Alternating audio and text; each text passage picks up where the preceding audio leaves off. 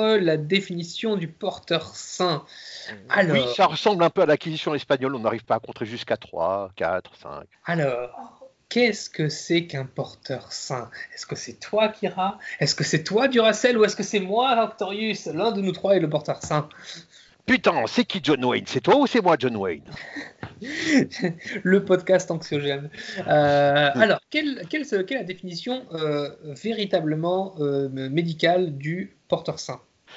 Kira ah, je, je, parce qu'il y a tout le monde qui attend Kira et Kira qui attend, tout qui attend les autres. C'est votre commandant de bord qui vous parle. Un porteur sain, c'est quelqu'un qui a une maladie, Oui. mais qui ne développe pas les symptômes et qui peut donc passer cette maladie à quelqu'un d'autre. Mais ça veut dire que lui-même n'est pas malade. Il peut ne pas être malade. Ou alors euh, qu'il a, euh, euh, qu'il a contracté la maladie de manière euh, asymptomatique ou avec des symptômes différents. Ça veut dire que quelqu'un peut être malade, donc avoir le, le problème en lui-même, mais maladie. la maladie, mais ne pas avoir de symptômes. Dans ce cas-là, ben, il va pas s'en apercevoir. Ou, avoir, ou des, euh, ou avoir des symptômes différents, genre peut-être une petite température, euh, mais pas de tout, pas de, de trucs au niveau des bronches, mais il l'a. Mais il a.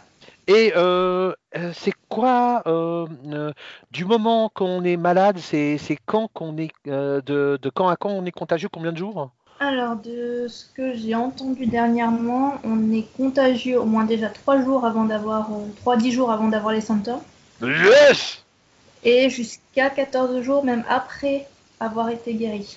C'est super long. Ça met à peu près un mois. Donc pendant un mois, on peut transmettre le virus sans s'en apercevoir. Et vous voyez à quel point c'est important de se protéger soi-même par rapport aux autres, parce que on peut transmettre le virus à une personne dont elle, la situation s'aggravera comme une personne âgée ou une personne fragile. Et donc euh, c'est pour ça qu'on maintient le, Confinement. le confinement. Exactement. alors, euh, alors maintenant, message aux jeunes. Oui. Même si vous êtes à peu près sûr de vous en sortir, euh, si vous contractez euh, le Covid, ne faites pas euh, les zouaves dehors. Rassemblement, machin. euh, ouais, euh, le coronavirus, ça nous touchera pas. Oui, alors ça vous touchera pas, ça vous touchera pas. Enfin, quoique euh, quelques réserves s'imposent en fin je dirais ça en fin d'intervention.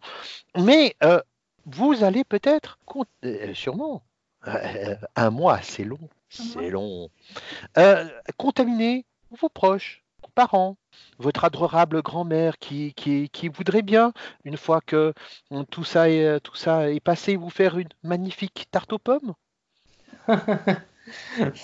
C'est joliment dit, c'est presque triste.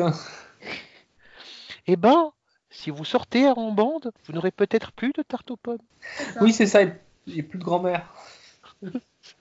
Oui, et on ne sait pas pour les enfants parce que on peut avoir des euh, problèmes non détectés encore. Et euh, avec le coronavirus, lui, il s'en fout de problèmes non détectés ou pas détectés, Euh, enfin, ou, détectés. Il s'en fout complètement. Si vous avez un problème, quel qu'il soit, du style, du style insuffisance cardiaque, asthme, etc., eh ben, vous allez peut-être y passer. Genre, vous avez une insuffisance cardiaque, euh, vous avez 16 ans, euh, c'est, eh ben, vous pouvez mourir.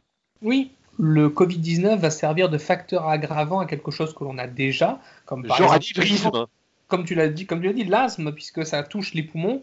Donc si en plus on a du mal à respirer euh, par certains, par certains moments, ben, on va plus pouvoir respirer du tout.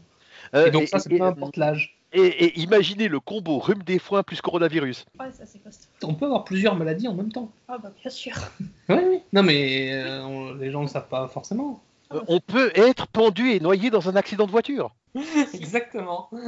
Idée noire franquin. Puis même, c'est pas parce qu'on n'a pas de, de risque connu qu'on ne peut qu'on qu'on est invulnérable euh, face au virus. Mm. Là, on vient d'avoir le cas d'une jeune fille de 16 ans qui est décédée alors qu'elle avait aucun facteur de risque, en tout Oui. cas connu. Connu. Voilà, C'est- c'est ça. On ne sait pas pourquoi c'est ça. exactement elle est morte. Euh, La réalité Non, on, sait- on dit que c'est le, le virus. Après, on ne sait pas si c'est s'il y avait uniquement que le virus. Il faut savoir aussi que c'est euh, c'est un- c'est une maladie que l'on ne connaît pas beaucoup. C'est ça. Donc, euh, c'est aussi pour ça que les gouvernements la prennent très au sérieux parce que, ils- Euh, les, les, gouvernements, le, pre- les gouvernements le prennent très au sérieux maintenant. Voilà, ça. maintenant. D'accord. Euh, Ça ne viendra pas. Euh, alors, euh, euh, euh, loin de nous l'idée de faire une émission politique. Euh, par contre, un, un truc qui est, euh, euh, qui, est, qui est super important et qui reviendra en fil rouge probablement dans cette série de mini-capsules, euh, la réalité se fout complètement de vos convictions. C'est pour euh, paraphraser Mr. Sam. Mister Sam, très bon youtubeur euh, belge, que l'on vous invite à voir euh, sur, euh, sur la dite plateforme. Euh, YouTube, Mr. Sam, point d'interrogation. Voilà. euh, ensuite, autre capsule. Autre capsule, autre chapitre. Et oui, ce chapitre est fini. Et oui, je fais toujours la même conclusion. Et tout pareil, cinq autres chapitres concoctés par nos petits soins en temps de confinement sont à votre disposition. À bientôt.